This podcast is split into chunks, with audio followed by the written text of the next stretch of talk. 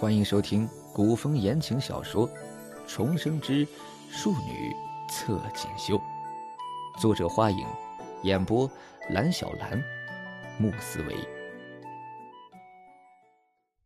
第一百七十集，傅妙仪说的声泪俱下，又是跪地求饶的姿态，让人不得不怜悯。而与之相较的傅锦仪，身为县主。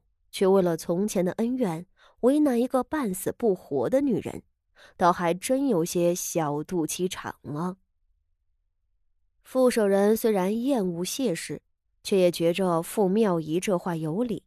他皱起了眉头，朝傅锦仪道：“锦仪，得饶人处且饶人。从前你母亲的确是不喜欢你，但那不过都是一些小事。”你就不要计较了。跪着的傅妙仪用一双饱含泪水的眼睛望着傅锦仪。傅妙仪是真的怕傅锦仪会一怒之下要了邪氏的命，才不得不出此下策。因为，如今的傅锦仪不单是傅家的女人，也是皇家的县主。论身份，便是身为三品大员的副手人。也矮了傅锦仪一头的。傅锦仪若是硬要杀了谢氏，只要他拿着县主的名衔威压傅家，那不论事后是否对他的名声有损，谢氏都死定了。傅妙仪此时跪在傅锦仪的面前，当真是胆战心惊的。傅锦仪静静站着，半晌，他轻浅的笑了。三姐姐，你这是做什么？他朝傅妙仪伸出了手。我受太后恩典，成为县主，但我也是傅家的女儿啊。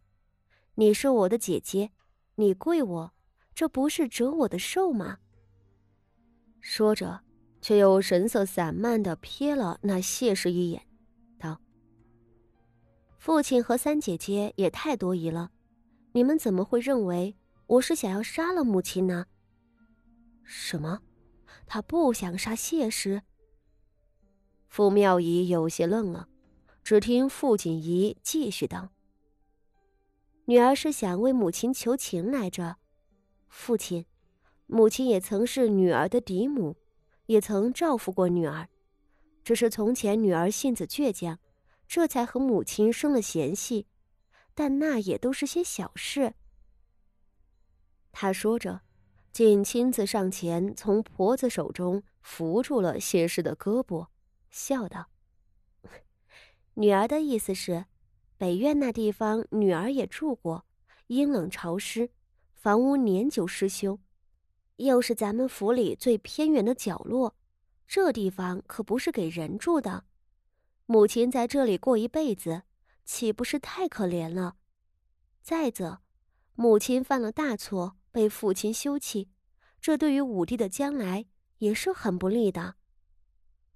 傅守仁这回倒是听不懂了，他问道：“锦衣，你这是何意啊？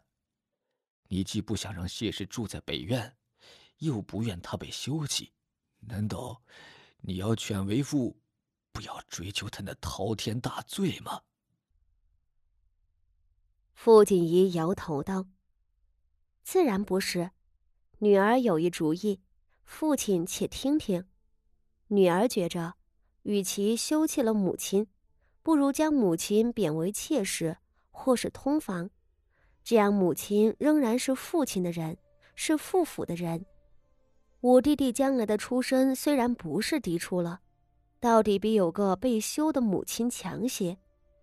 至于母亲的住处，”就按着寻常妾室和通房的份例对待母亲，让母亲搬出锦绣院后住进妾室们的院子里，平日里也不会缺衣少食，就不必在北院受苦了。副手人一听，脸上神色倒是好看些了。对休妻或有损傅德明的出身这件事，他的确有些犯愁。而傅锦仪所说的这些，无疑是一个更好的办法，既重重惩罚了谢氏，又将其对傅德明的损伤降到最低，这不得不说是个好主意。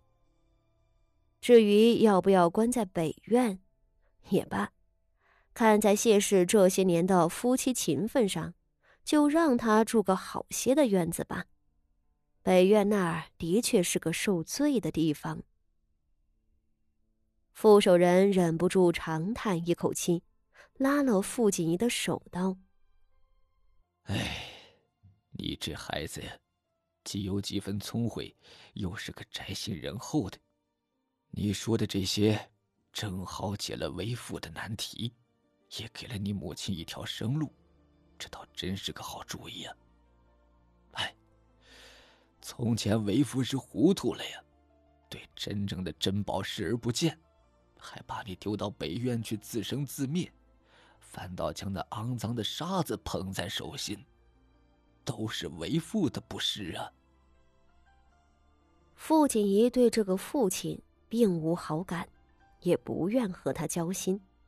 他淡淡一笑，蓦然抽回自己的手。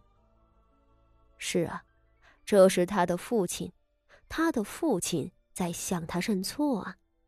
但是。谁又向傅华仪认错呢？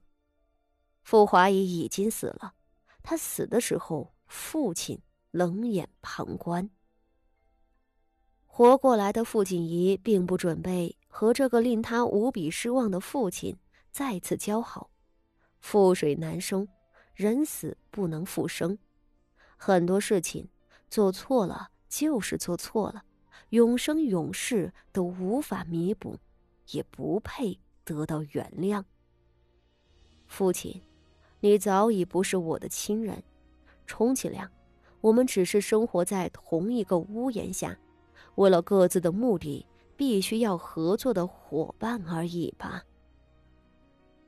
还没从疲惫和伤怀中缓过劲儿来的傅守仁，也未曾留意到傅锦仪的冷漠，他只是无奈的叹气，吩咐身边的人道。